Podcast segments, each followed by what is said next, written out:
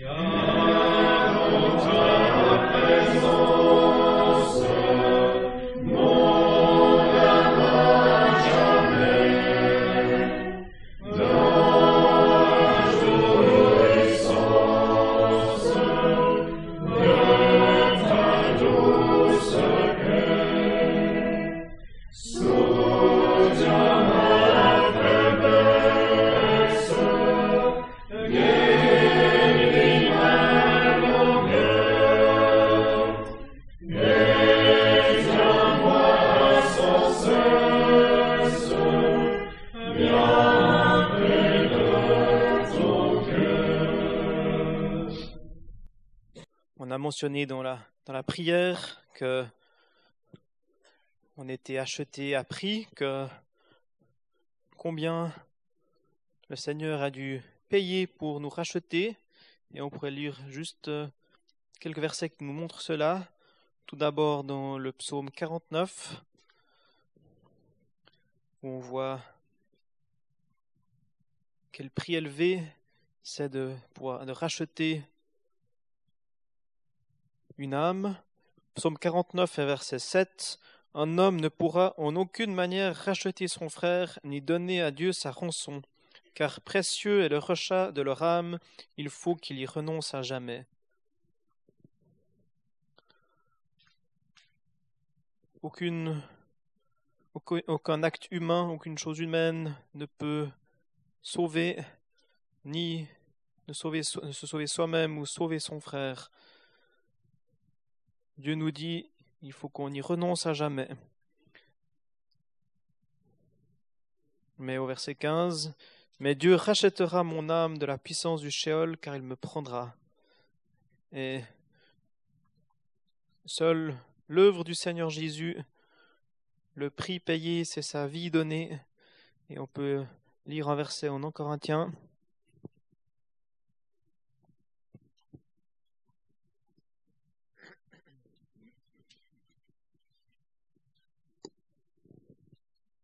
En Corinthiens au chapitre 6 et au verset 20, car vous avez, car vous avez été achetés à prix, glorifiez donc Dieu dans votre corps. Et encore au chapitre 7 et au verset 23, vous avez été achetés à prix, ne devenez pas esclaves des hommes.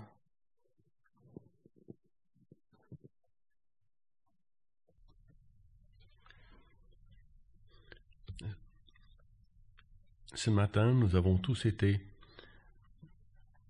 frappés par une lecture que nous, connaissons bien, mais qui nous parle de l'exemple du Seigneur Jésus dans son humilité. Nous avons chanté tout à l'heure Maître débonnaire, Maître débonnaire, la débonnairté de Christ, c'est un synonyme de l'humilité.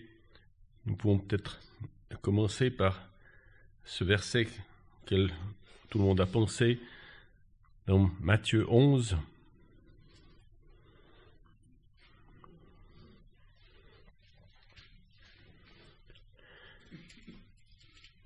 Matthieu 11, au verset 28, qui s'adresse à toute personne qui est fatiguée, qui est chargée. Venez à moi, vous tous qui vous fatiguez et qui êtes chargés, et moi je vous donnerai du repos. Prenez mon joug sur vous et apprenez de moi, car je suis débonnaire et humble de cœur, et vous trouverez le repos de vos âmes, car mon joug est aisé et mon fardeau léger. Alors il y a tout d'abord cet enseignement que cet appel qui s'adresse à toute âme chargée, chargée de ses péchés, chargée de ses soucis, de ses fardeaux, qu'il invite à, à venir les déposer pour ainsi, parce que, et nous invite à prendre le joug du Seigneur, car il est débonnaire et humble de cœur, et il est dit apprenez de moi, apprenez de moi. Donc, d'une part, il nous, le Seigneur a pris sur lui notre fardeau, une fois pour toutes, le fardeau de nos péchés, et puis dans le chemin, il, il, nous pouvons venir à lui pour, pour être déchargés. Mais il y a aussi le fait de apprenez de moi, je suis débonnaire et humble de cœur. On pense à cette humilité où il nous appelle à suivre, à suivre son exemple d'humilité également. Et alors que nous savons bien que la, notre nature humaine a toujours tendance à vouloir s'élever, à vouloir les premières places, et avant de, venir à d'autres passages, nous pourrions lire deux, deux exemples dans les évangiles où nous voyons d'une part l'exemple, enfin l'exemple, c'est un exemple à ne pas suivre, mais le, cas des pharisiens et d'autre part les disciples. Pour les pharisiens, nous pouvons lire dans Luc, l'évangile de Luc au chapitre 14, au verset 7. Luc, Luc 14, verset 7. Il dit une parabole aux conviés, observant comment ils choisissaient les premières places. Il leur disait quand tu seras convié par quelqu'un à des noces, ne te mets pas à table à la première place, de peur qu'un plus honorable que toi ne soit convié par lui, et que celui qui, qui vous a convié, toi et lui, ne viennent et te disent Fais place à celui-ci, et qu'alors tu ne te mettes à avoir honte, avec honte à occuper la dernière place. Mais quand tu seras convié, va et assieds-toi à la dernière place, afin que quand celui qui t'a convié viendra, ils te disent Ami, monte plus haut, alors tu auras de la gloire devant tous, ceux qui seront à table avec toi, car quiconque s'élève sera abaissé, et celui qui s'abaisse sera élevé. Voilà qui nous appelle à, l'humilité et à prendre la dernière place comme le Seigneur qui est venu sur la terre a pris cette dernière place pour nous, pour nous sauver, eh bien, le Seigneur nous appelle aussi à l'humilité. Et ça me fait penser à deux exhortations des épîtres, une de la part de Jacques, l'autre de la part de Pierre, qui disent un peu de choses près les mêmes paroles dans l'épître de Jacques au chapitre 4.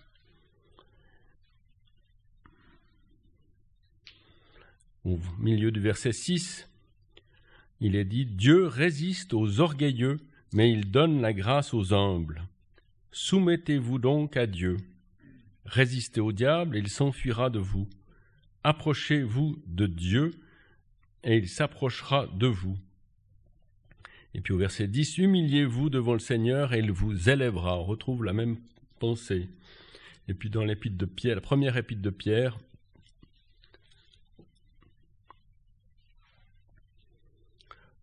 au chapitre 5, sauf erreur. Oui, au chapitre 5, au, milieu du verset 5, Soyez revêtus d'humilité, car Dieu résiste aux orgueilleux, mais il donne la grâce aux humbles. Humiliez-vous donc sous la puissante main de Dieu. Nous avons vu lors de l'étude, il s'agit plutôt d'être, de prendre une place d'humilité plutôt que d'humiliation, mais Humiliez-vous donc sous la puissante main de Dieu afin qu'il vous élève quand le temps sera venu, rejetant sur lui tout votre souci, car il a soin de vous. On retrouve cette pensée des soins du Seigneur à notre égard. Mais notre attitude à avoir est une attitude d'humilité au pied du Seigneur, étant, étant convaincu que le Seigneur prend sur lui notre cause. Et alors, le deuxième exemple auquel je, pensais, c'est celui des disciples, que nous trouvons aussi dans l'évangile de Luc, entre autres, et qui se trouve au chapitre 22, verset 24, qui se, situe entre le récit de de l'établissement de la scène et le paragraphe suivant, celui de la scène au jardin de Gethsemane. Le Seigneur est donc à un moment extrêmement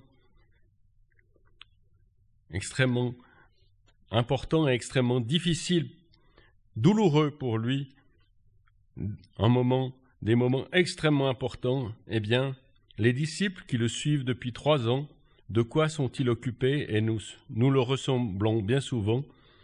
Verset 24, il arriva aussi une contestation entre eux pour savoir lequel d'entre eux serait estimé le plus grand.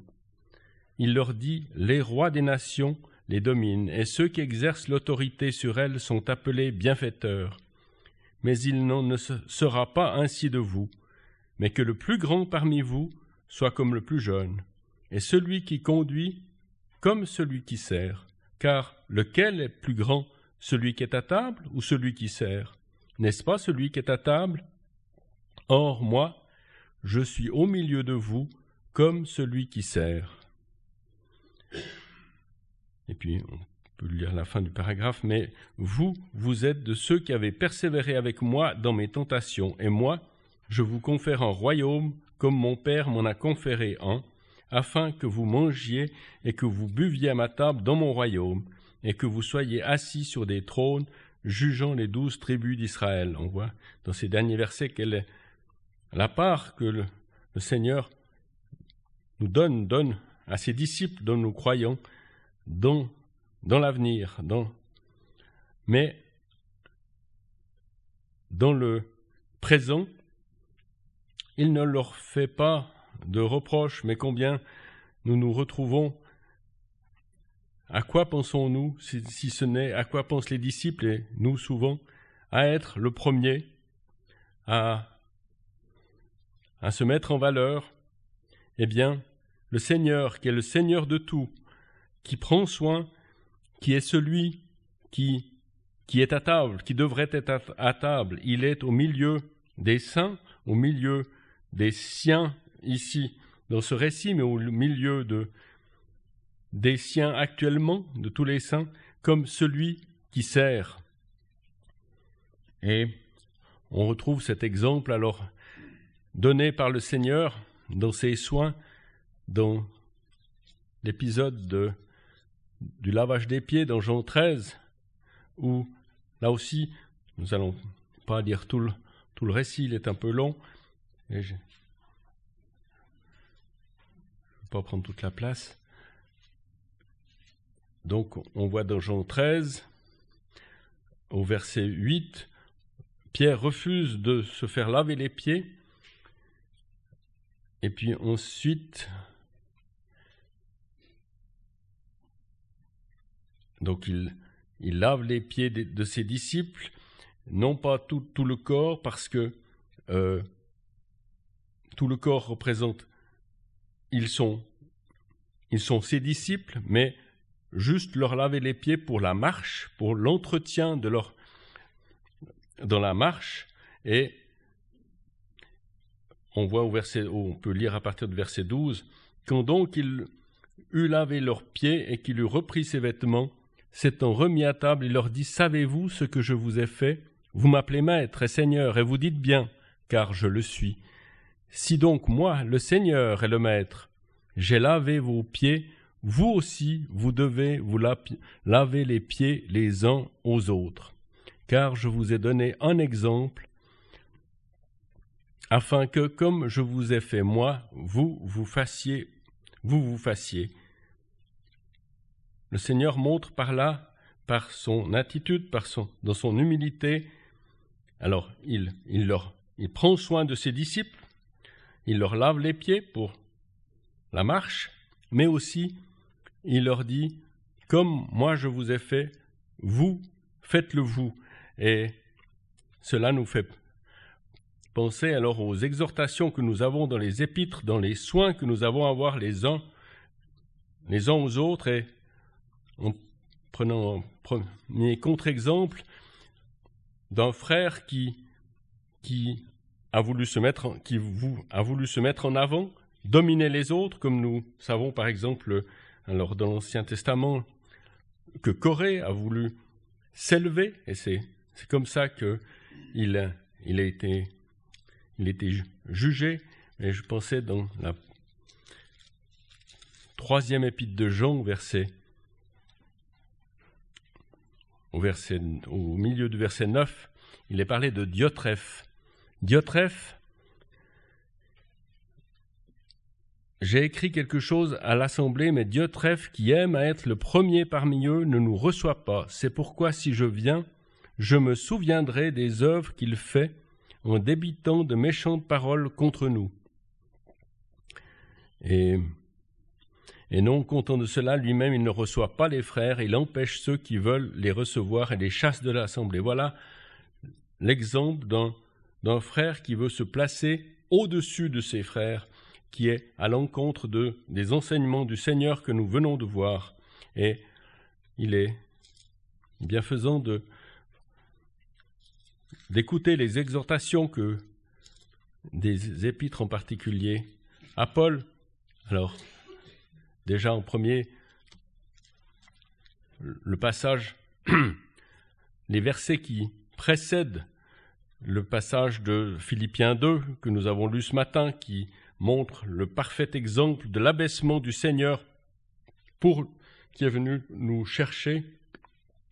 Et il est précédé de ces exhortations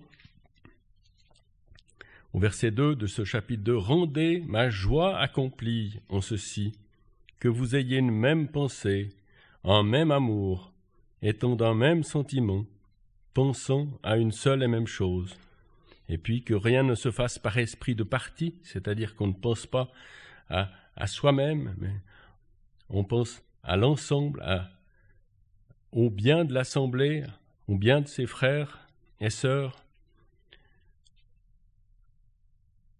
mais que dans l'humilité, l'un estime l'autre supérieur à lui-même, chacun ne regardant pas à ce qui est à lui, mais chacun aussi à ce qui est aux autres.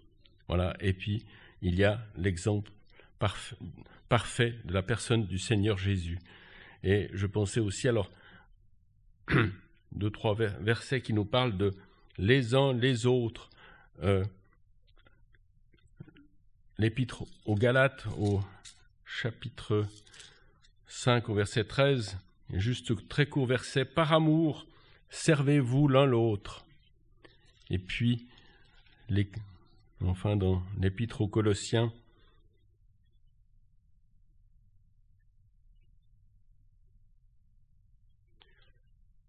au chapitre 3, au verset 16, qui nous parle alors de nous nourrir de la parole.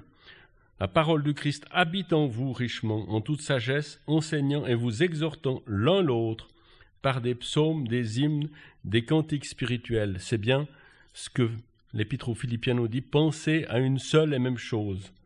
Que, voilà, c'était juste, je pensais, je pensais, j'étais frappé ce matin de cet exemple d'humilité du Seigneur que nous avons. Nous sommes appelés à l'imiter dans sa marche et en particulier dans, dans son humilité. Que le Seigneur nous aide à chaque pas.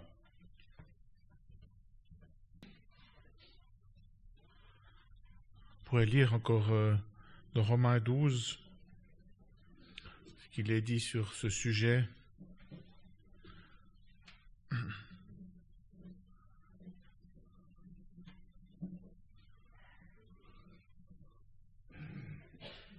Romains 12, verset 3.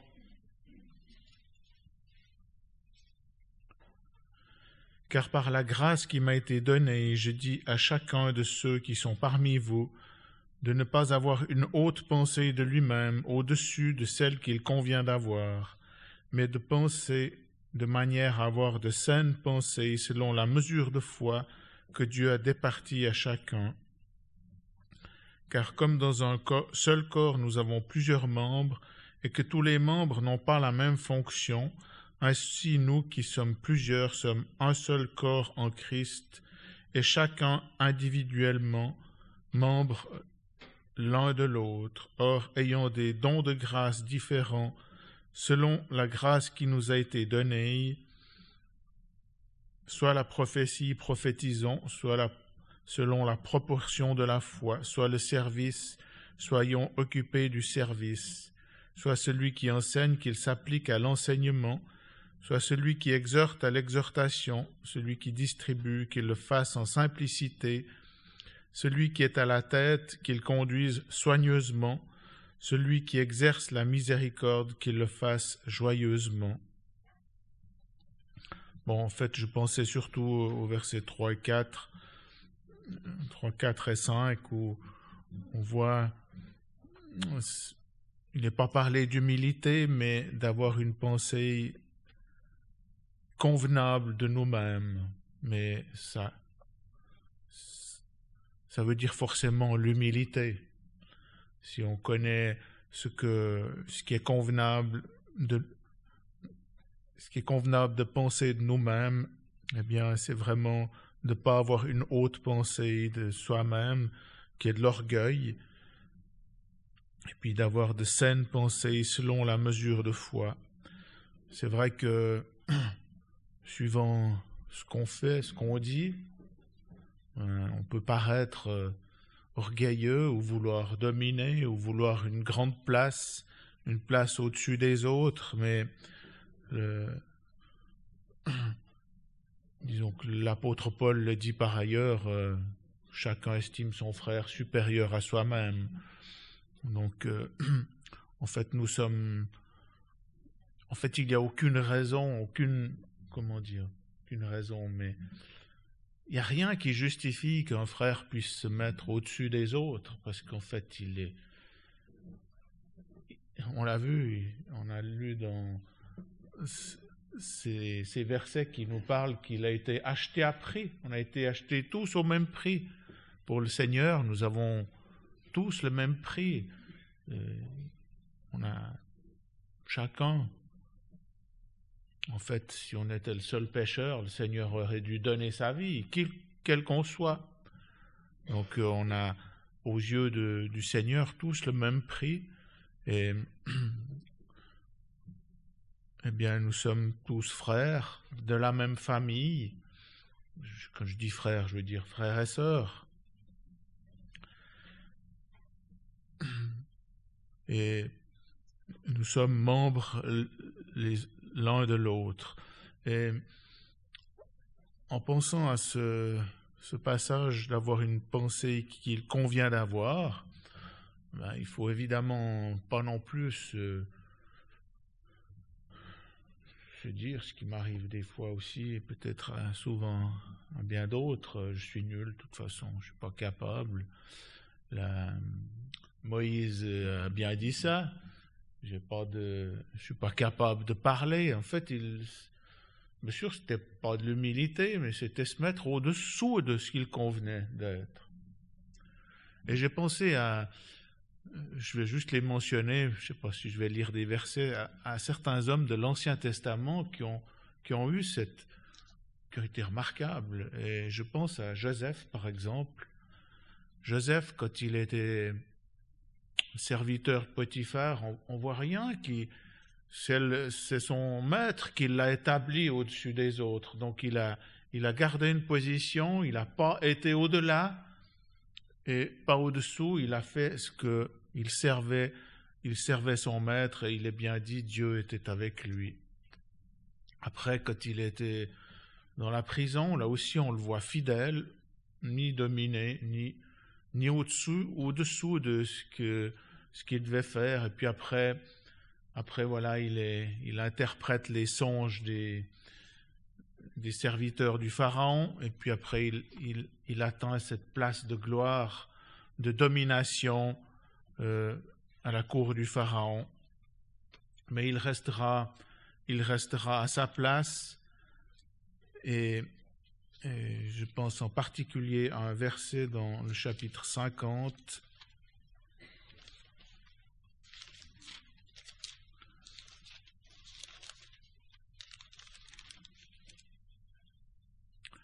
Où ses frères viennent vers lui et puis il leur dit au verset 19, Genèse 50, Joseph leur dit, Ne craignez point, car suis-je à la place de Dieu? C'est une parole euh, remarquable parce que voilà, il, ses frères le craignaient, ils se disaient il va dominer sur nous, il va se venger. Mais, Joseph, un magnifique type du Seigneur Jésus, est resté, est resté humble. Il il s'est pas mis au-dessus de ses frères, même qu'il aurait pu leur en faire le reproche, même le reproche de pas croire entièrement au pardon qu'il leur accordait. Mais Joseph est là plein de grâce, plein d'humilité. Il veut, il reste, on va dire comme ça, au niveau de ses frères, mais d'un autre côté, il s'abaisse pas en disant, en disant des choses qui, qu'il met au-dessous de ce qu'il est. Il reste Joseph, le révélateur des secrets. Mais je trouve que dans tous ces chapitres qui nous parlent de l'histoire de Joseph, on, on voit vraiment,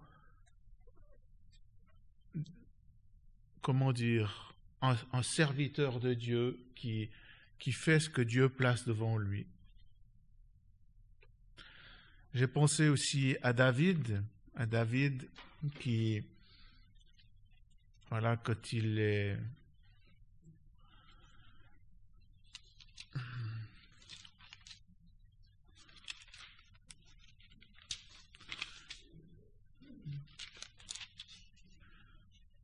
Oui, c'était au, chapitre 16.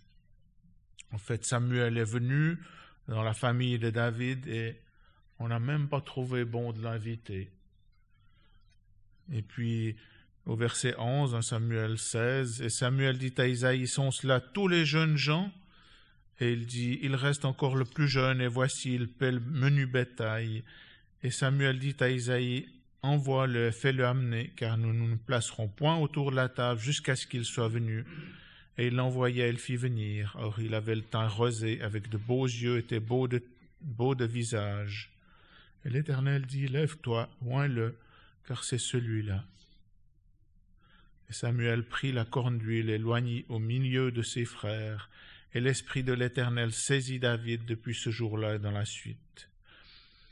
En fait, on voit une, grande humilité ici chez David. Il est, il est même pas invité à ce repas familial parce qu'il est le plus jeune. Ça vaut pas la peine. De toute façon, c'est pas lui qui, qui va être choisi. Mais Samuel a dû apprendre ici cette parole euh, au verset 7. Ne regarde pas son apparence ni à la hauteur de sa taille car je l'ai rejeté, car l'Éternel ne regarde pas ce quoi l'homme regarde, car l'homme regarde à l'apparence extérieure et l'Éternel regarde au cœur. Donc voilà, David était resté auprès des, troupeaux qu'il gardait. Il, gardait le menu, il paie le menu bétail.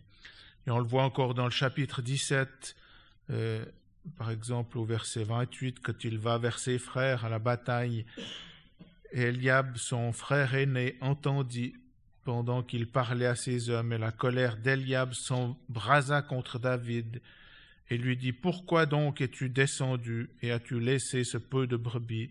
Je connais, moi, ton orgueil et la méchanceté de ton cœur, car c'est pour voir la bataille que tu es descendu. Ici, son, frère aîné l'accuse l'accuse de vouloir euh, se glorifier alors qu'il suivait simplement les ordres de son père pour venir amener de la nourriture à ses frères.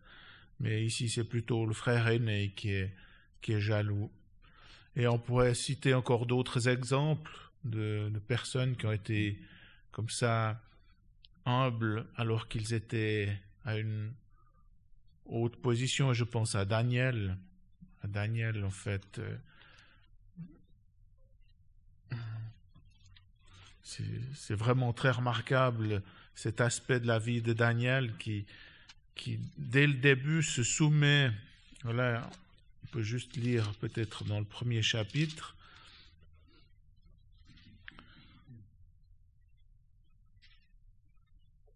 Verset 9, Et Dieu fit trouver à Daniel faveur et grâce auprès du prince des, eunuques. Non, c'est avant.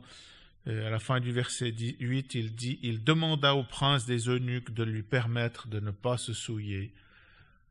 En fait, il s'est pas révolté, il a eu une attitude de soumission en demandant simplement à son supérieur s'il pouvait faire autrement. Et puis, après, vraiment, dans tous les chapitres suivants, on ne le voit pas se rebeller, on ne le voit pas se mettre au-dessus des autres, même si il est dit au chapitre,